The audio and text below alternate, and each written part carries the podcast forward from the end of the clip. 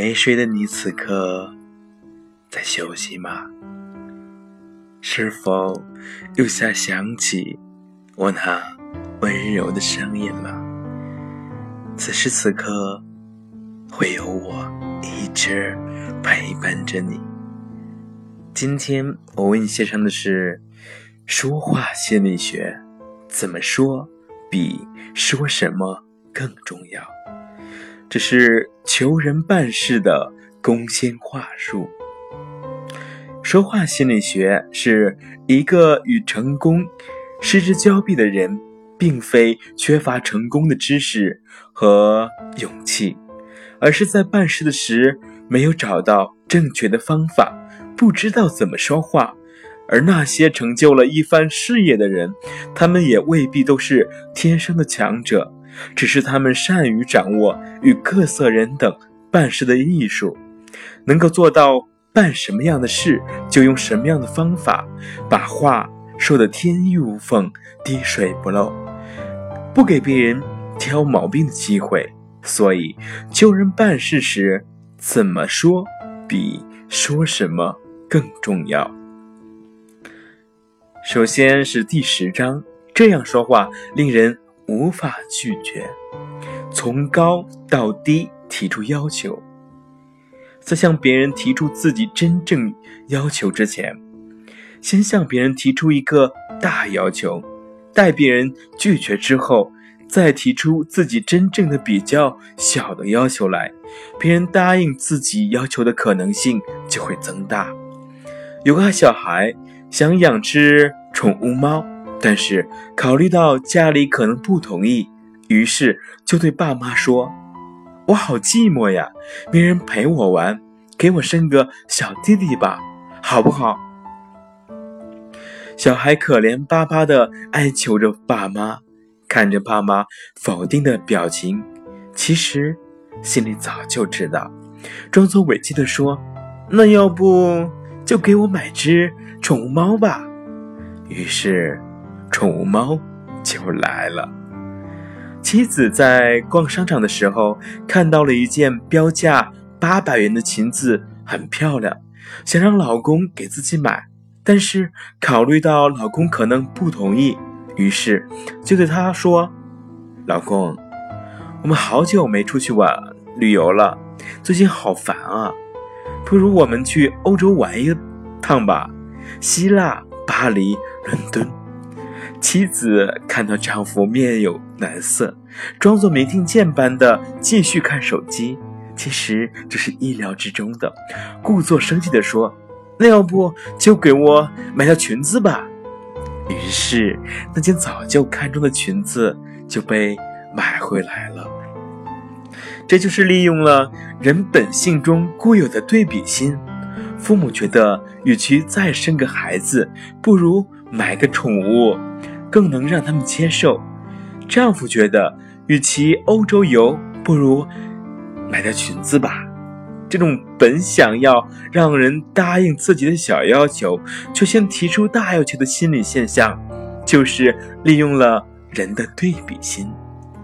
学校的一名学生犯了错误后离家出走，班主任、老师和。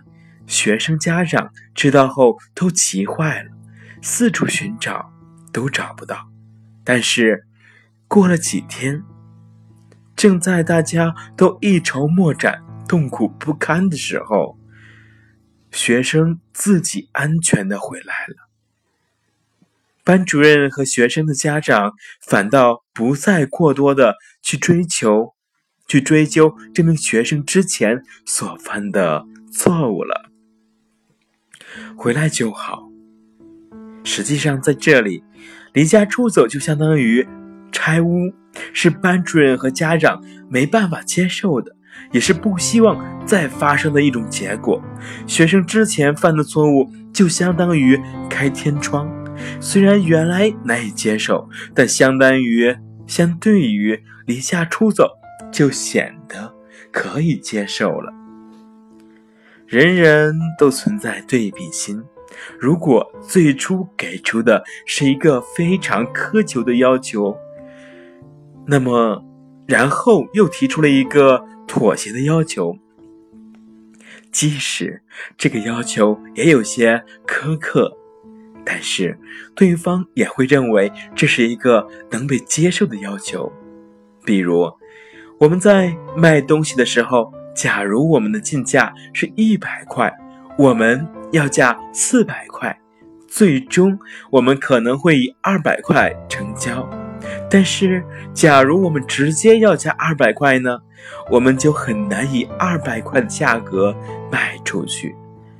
我们想向一个朋友借钱，如果想要借一万块，我们不妨狮子大开口。先对他说需要借十万块钱，大多数情况他会面露难色，借口自己这段时间也不方便，不宽裕，一时拿不出这么多来。那我们就可以利用他的比较心，开口说，哪怕一万块也好呀。此时，在他心中已经有了比较，从十万块下降到一万块。感觉，感觉上好多了，貌似自己占了便宜，而且已经拒绝了十万块的要求，心里有了一定的内疚感。如果是一万块都不借，也太说不过去了。于是借一万块的预期目标就实现了。当然了，目前所说的这些都只是。很常见的，但是假如你一开始说的那些大要求实现了，对方答应了，那么你该怎么办呢？那么你应该非常非常开心嘛，因为这是非常出乎意料的，不是吗？我是你的灵魂声控师，慈爱。在深夜会有我陪伴在身边，也非常感谢有你陪伴在我身边，聆听我的声音，这让我感到非常的幸福。明天，今天是十一月七日晚上二十三点三十二分，那再过半个小时就是我我的生日。二十七岁生日，嗯，十一月八号，大天蝎。不管怎样，在这里，我先祝福自己生日快乐。未来怎样，我不知道，但我知道只会是更好，因为。我不断的提升自己，不断的让自己变得更好。我信，我也相信，我一定会变得更好，不是吗？未来的路未知才是精彩的，这是我所认为的。反正我不觉得我蹉跎了人生。因为我觉得今年我进步特别大，我开始喜欢上了看书，喜欢看书的感觉，尤其是在深夜时分。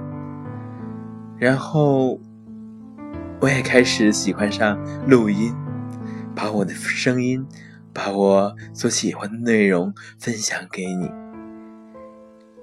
我录音开始到现在已经有四个多月了，每一天的坚持都在言语之中。目前我已经发布了二百九十多个音频在喜马拉雅上，每天至少一个，有的时候甚至两个、三个。我很喜欢这种感觉，也很喜欢。有朋友与我互动，这让我感觉非常的不同。也许是这个时代让我们感觉太过孤独，而孤独时间又那么长，有很多话无法向别人说起，诉说，而深夜又常常因为这因为那而无法入眠。我希望我的声音能为你带来一些你所意料不到的。我也希望能能让我的声音伴随着你入眠，浅浅的、柔柔的、舒服的睡上一觉，仅此而已。嗯。那么今天，还是请你闭上双眼，静静聆听剩下的纯音乐。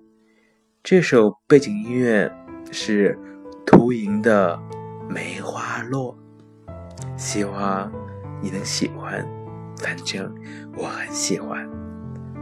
晚安。